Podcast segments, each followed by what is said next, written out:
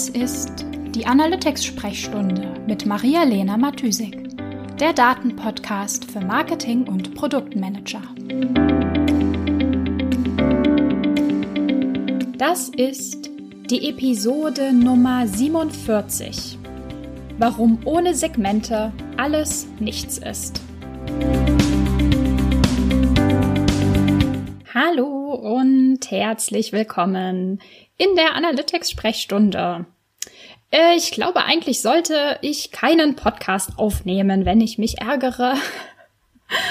ah, heute früh hat mich äh, nämlich ein Kunde angerufen und meinte, Maria, schnell, heute geht eine Kampagne live und wir haben das Conversion Tracking auf der neuen Landingpage noch nicht implementiert kannst du das bitte ganz schnell machen? Und ich dachte mir, hm, na gut, weil ihr es seid, lasse ich mal alles stehen und liegen und schaue mir das an. Sollte ja auch nicht länger als 30 Minuten dauern. Aber wie das äh, so ist, war dann die Data Layer nicht korrekt implementiert und ähm, ich habe dann noch versucht, einen Workaround um diesen Fehler im äh, Google Tag Manager zu bauen. Leider war das aber nicht so einfach und ich habe es dann aufgegeben, weil es einfach nochmal ein oder zwei Stunden gedauert hätte, ähm, das Problem wirklich sauber zu umgehen und über eine ähm, ja über eine saubere Data Layer wäre das tatsächlich viel besser gelöst gewesen. Also habe ich irgendwie über eine Stunde gebastelt und es ist wirklich nichts bei rausgekommen, außer dass ich meinen Vormittag spontan umorganisiert habe, meine anderen Kunden vertrösten musste und es mich dann auch noch geärgert hat, dass das irgendwie nicht so einfach und schnell zu lösen war, wie ich das wollte, auch wenn das jetzt nicht mein Fehler war. Aber trotzdem hat es mich gewurmt, dass es kein Ergebnis gab. nee. Ah, okay. Also, kommen wir zur Episode. Ähm, es gibt ja dieses super bekannte Zitat, ich weiß gar nicht, ob es ein Zitat ist und ich weiß auch gar nicht, wie bekannt es wirklich ist, ähm, so diesen Ausspruch Segment or Die. Und ähm, ja, das war so ein bisschen die Anregung für mich zu dem Thema dieser Episode. Es gibt nämlich, würde ich sagen, so zwei oder drei Features in Google Analytics, die du unbedingt nutzen solltest. Weil wenn du es nicht tust, hast du wirklich nur Daten, aber keine Erkenntnisse. Also praktisch komplett wertlose Daten. Und ähm, segmentieren oder die Segmente sind definitiv eins dieser super wichtigen Features und somit das Feature, sag ich mal, in der Datenanalyse und daher natürlich auch in Google Analytics. Genau, also heute soll es ums äh, Segmentieren gehen äh, oder wie man so schön in Data Science oder Data Analyst Kreisen sagen würde, äh, ums Slicen and Dicen, also praktisch die Daten in kleine Scheiben schneiden aus mehreren Seiten, bis sozusagen Würfel entstehen. Genau, also in der heutigen Episode soll es darum gehen, welche Möglichkeiten du in Google Analytics hast, Segmente zu definieren und die Segmente dann in der Analyse zu nutzen. Und vor allem will ich natürlich etwas dazu sagen, warum das Segmentieren so wichtig und wertvoll und unersetzlich in der Datenanalyse ist. Also fange ich einfach mal mit dem letzten Punkt an. Was sind eigentlich Segmente und warum segmentieren? Ein Segment ist ähm, ja eine Teilgruppe oder sag ich mal eine Untergruppe von allen Nutzern, also von der Gesamtheit der Nutzer sozusagen. Also wir haben einen Topf mit allen Nutzern drin oder vielleicht auch allen Sessions oder allen Page Views. Also in der Theorie ist ja als Grundgesamtheit alles möglich. In Google Analytics sind es aber tatsächlich vor allem Nutzer oder Sessions. Genau. Und diese Gesamtheit der Nutzer teilen wir nach einem bestimmten Kriterium oder zwei oder mehr in Untergruppen. Also zum Beispiel das Kriterium Geschlecht würde die Gesamtheit der Nutzer in zwei Gruppen, nämlich, sag ich mal, der Einfachheit halber in zwei Gruppen, ähm, Frauen und Männer gliedern. Oder vielleicht nach dem Kriterium Sprache ähm, hätten wir eine Gruppe Deutsch, eine Gruppe Englisch, eine Gruppe Spanisch und je nachdem, wie viel, zum Beispiel wie viele Sprachen die es in wie viel Sprachen es die Webseite gibt, dann halt genau diese ähm, Gruppe an Nutzern, die die Webseite in einer bestimmten Sprache genutzt haben. Oder vielleicht noch ähm, ein Beispiel aus dem E-Commerce, ähm, wenn wir das Kriterium ähm, Kauf sozusagen nehmen, hätten wir Nutzer, die einen Kauf getätigt haben und Nutzer, die keinen Kauf getätigt haben. Genau, das Ganze geht natürlich nicht nur mit einem Kriterium, sondern auch mit mehreren gleichzeitig. Und das ergibt dann sozusagen auch dieses Slicen und Dicen. Also wenn man von mehreren Seiten die Gruppen zerschneidet, also mit mehreren Kriterien arbeitet, ähm, erhält man sozusagen kleine Würfel. so, und warum sind Segmente so wichtig? Oder warum wo kommt dieser Spruch her, Segment or Die? Und zwar ist der Key, also so das, der, der Grundgedanke bei Segmenten, dass die Nutzer sinnvoll gruppiert werden, um die Nutzergruppen dann untereinander vergleichen zu können. Und das ist wirklich das Aller, Allerwichtigste, dafür wirklich Handlungsempfehlungen am Ende aus den Daten ableiten zu können. Was meine ich damit oder warum ist das so? Also absolute Aussagen, wie zum Beispiel, gestern waren 150 Nutzer auf meiner Seite, davon haben 30 konvertiert. So, das ist natürlich super wichtig für das Monitoring, haben aber so keine Aussagekraft darüber, was du noch besser machen könntest oder welche Tätigkeit oder welche Handlung sozusagen mehr Traffic oder Conversions bringen würde. Es ist Einfach nur eine simple Aussage. Punkt. So. Und ähm, um tatsächlich Handlungsimplikationen zu finden, brauchen wir immer einen Vergleich. Also um zu wissen, was wir besser machen können oder was anders funktionieren würde, brauchen wir eine Vergleichsgrundlage. Und ja, einen solchen Vergleich machst du sicher auch selbst ganz oft, aber der ist fast schon so naheliegend, äh, dass du dabei wahrscheinlich gar nicht an Segmentierung denkst. Ähm, und das ist Channel Reporting. Weil in diesem Reporting stellen wir ja die Nutzer beziehungsweise die Sessions aus unterschiedlichen Quellen, also zum Beispiel nach Quelle Medium, gegenüber und schauen uns dann an, wie unterschiedlich die Metriken und Conversions aussehen. Also das Fazit, das Fazit von ähm, von einer Analyse sozusagen von diesem Report wäre, der eine Kanal performt besser als ein anderer Kanal, der bringt mehr Conversions, hat eine geringere Bounce Rate und so weiter.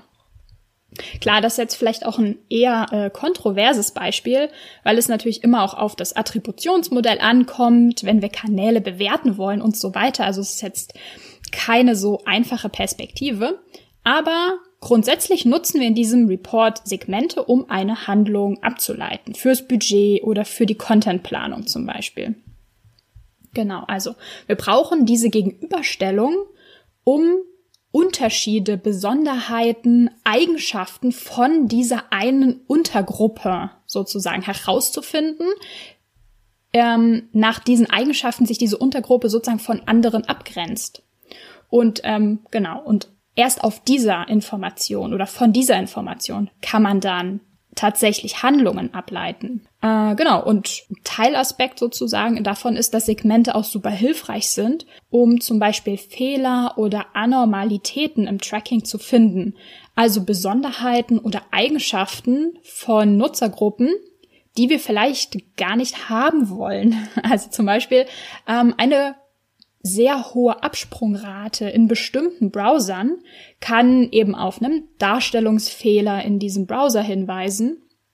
Aber solche Fehler können wir eben erst sichtbar machen, wenn wir die Gruppen einzeln betrachten. Also die Gruppen, sag ich mal, Browser, unterschiedliche Browser miteinander vergleichen. Erst dann sehen wir, ob eine bestimmte Untergruppe, also ein bestimmter Browser irgendwie extreme Werte zum Beispiel hat.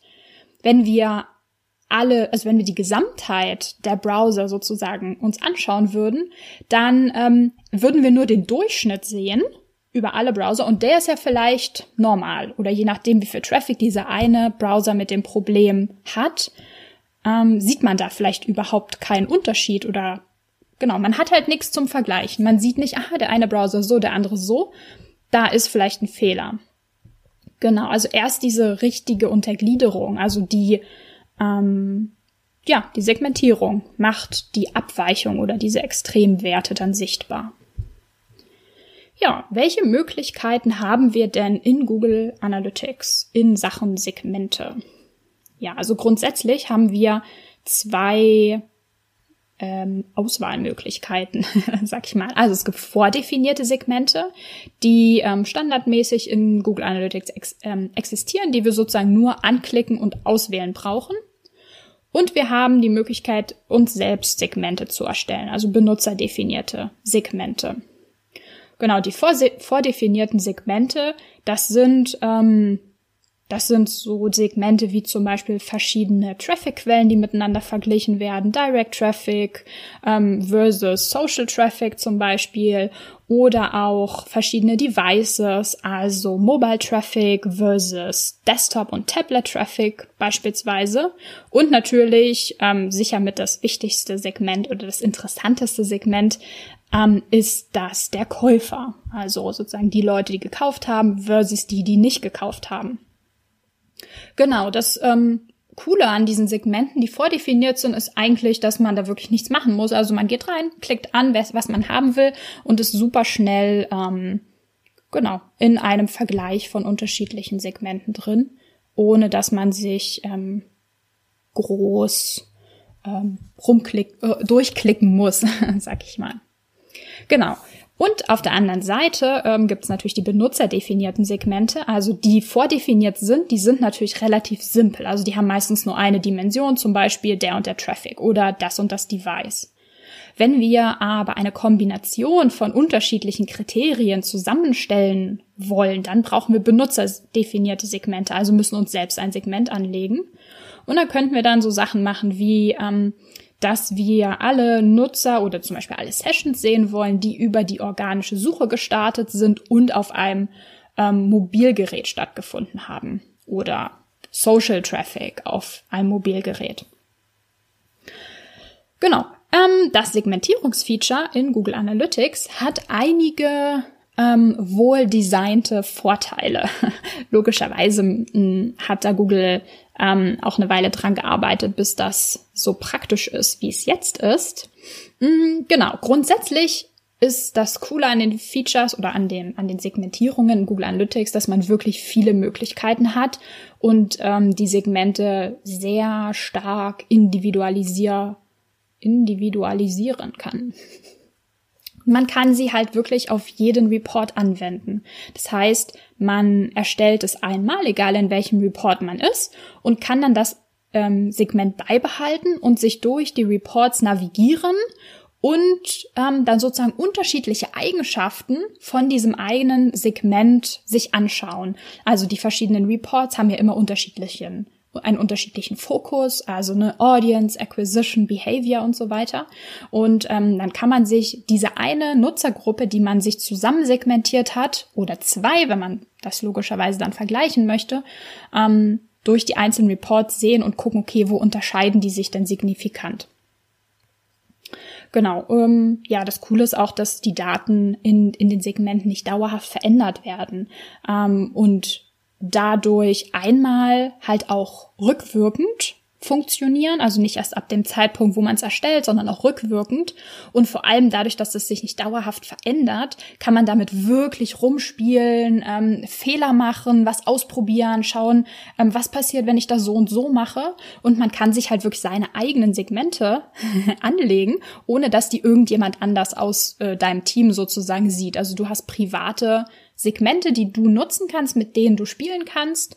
Und ähm, wenn du möchtest, kannst du die Segmente dann auch mit anderen teilen. Also sozusagen die Segmentkonfiguration für deine Teammitglieder zum Beispiel ähm, auch verfügbar machen, sodass ihr wirklich alle mit derselben Definition arbeitet.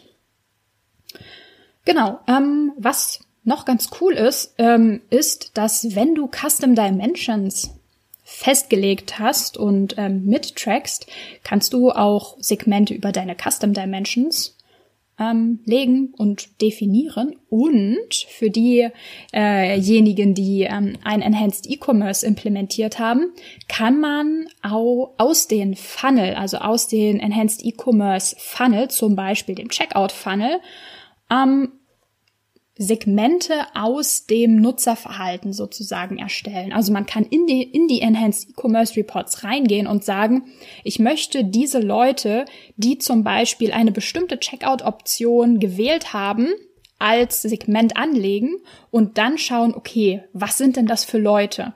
Also sozusagen die Daten aus dem Enhanced E-Commerce Report nutzen, als Segment erstellen und dann durch alle anderen Reports sozusagen durchgehen und schauen, ähm, wo finde ich denn sozusagen interessante Informationen über diese Nutzergruppe, die mir dann auch ähm, Informationen für Actions, also für, ähm, für Dinge, die man besser machen könnte, gibt.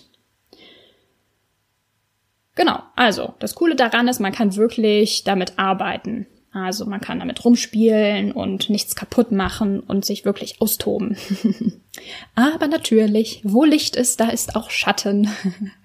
Nein, Schatten wahrscheinlich nicht. Ich würde jetzt auch gar nicht sagen, dass Segmente irgendwie Nachteile haben in Google Analytics. Man muss natürlich einige Limitationen kennen und ähm, an manchen Stellen ein bisschen genauer hinschauen, dass man da kein, kein Quatsch macht und alles auch richtig interpretiert. Es kann nämlich ähm, unter Umständen ein bisschen tricky sein, die richtige Kombination zu finden, die richtigen Definitionen im Segment zu definieren, anzulegen, ähm, die wirklich das aussagen, was wir wissen wollen. Also, das hatte ich ja schon mal in einer der letzten Episoden erwähnt. Es ist wirklich, wirklich wichtig, sich zu überlegen, was filtere ich da, was sind die Scopes, der Information, der Dimension der Metriken, die ich da sehe, weil wir in, ähm, in den Segmenten sozusagen nutzerbasierte Regeln anlegen können und sessionbasierte Regeln.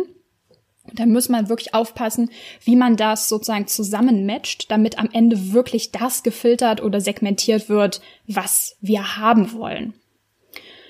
Genau, und es gibt natürlich auch ein paar Limitationen. Also man kann zum Beispiel nur vier Segmente anlegen. Also man kann mehr erstellen, aber sozusagen immer nur vier Segmente gleichzeitig auf einen Report anwenden und dann sozusagen sich den Report ähm, anschauen. Allerdings würde ich auch sagen, ja, alles, was über vier Segmente hinausgeht, macht oder würde das Report auch so unübersichtlich, zumindest für Menschen, sehr schwer zu erfassen machen, dass es eigentlich mh, mm, ja vielleicht eher nutzlos ist, ähm, wirklich vier Segmente, äh, mehr als vier Segmente miteinander vergleichen zu wollen. Genau, außerdem gibt es noch so Limitationen, wie zum Beispiel, dass ähm, benutzerdefinierte ähm, Segmente, die sozusagen auf Nutzer, also auf nutzerbasierten Regeln basieren, auf 90 Tage begrenzt sind. Das heißt, wenn du versuchst, über einen Zeitrahmen über diese 90 Tage hinweg das äh, Reporting dann zu sehen, stellt das Google Analytics automatisch wieder zurück auf die letzten 90 Tage. Und da muss man wirklich aufpassen, dass man sich da, dass man das merkt und ähm, nicht verwirrt ist, warum plötzlich viel weniger Daten oder viel weniger Nutzer, Sessions, was auch immer angezeigt werden, auch wenn man ja irgendwie ein halbes Jahr analysieren wollte. Genau, außerdem gibt's noch so Sachen, ähm, dass irgendwie ähm, nur 1000 Sessions beinhalten kann. So ein Segment danach schneidet Google Analytics das einfach ab. Aber ganz ehrlich, über 1000 Sessions ähm, pro Nutzer, das passiert wahrscheinlich sowieso nicht.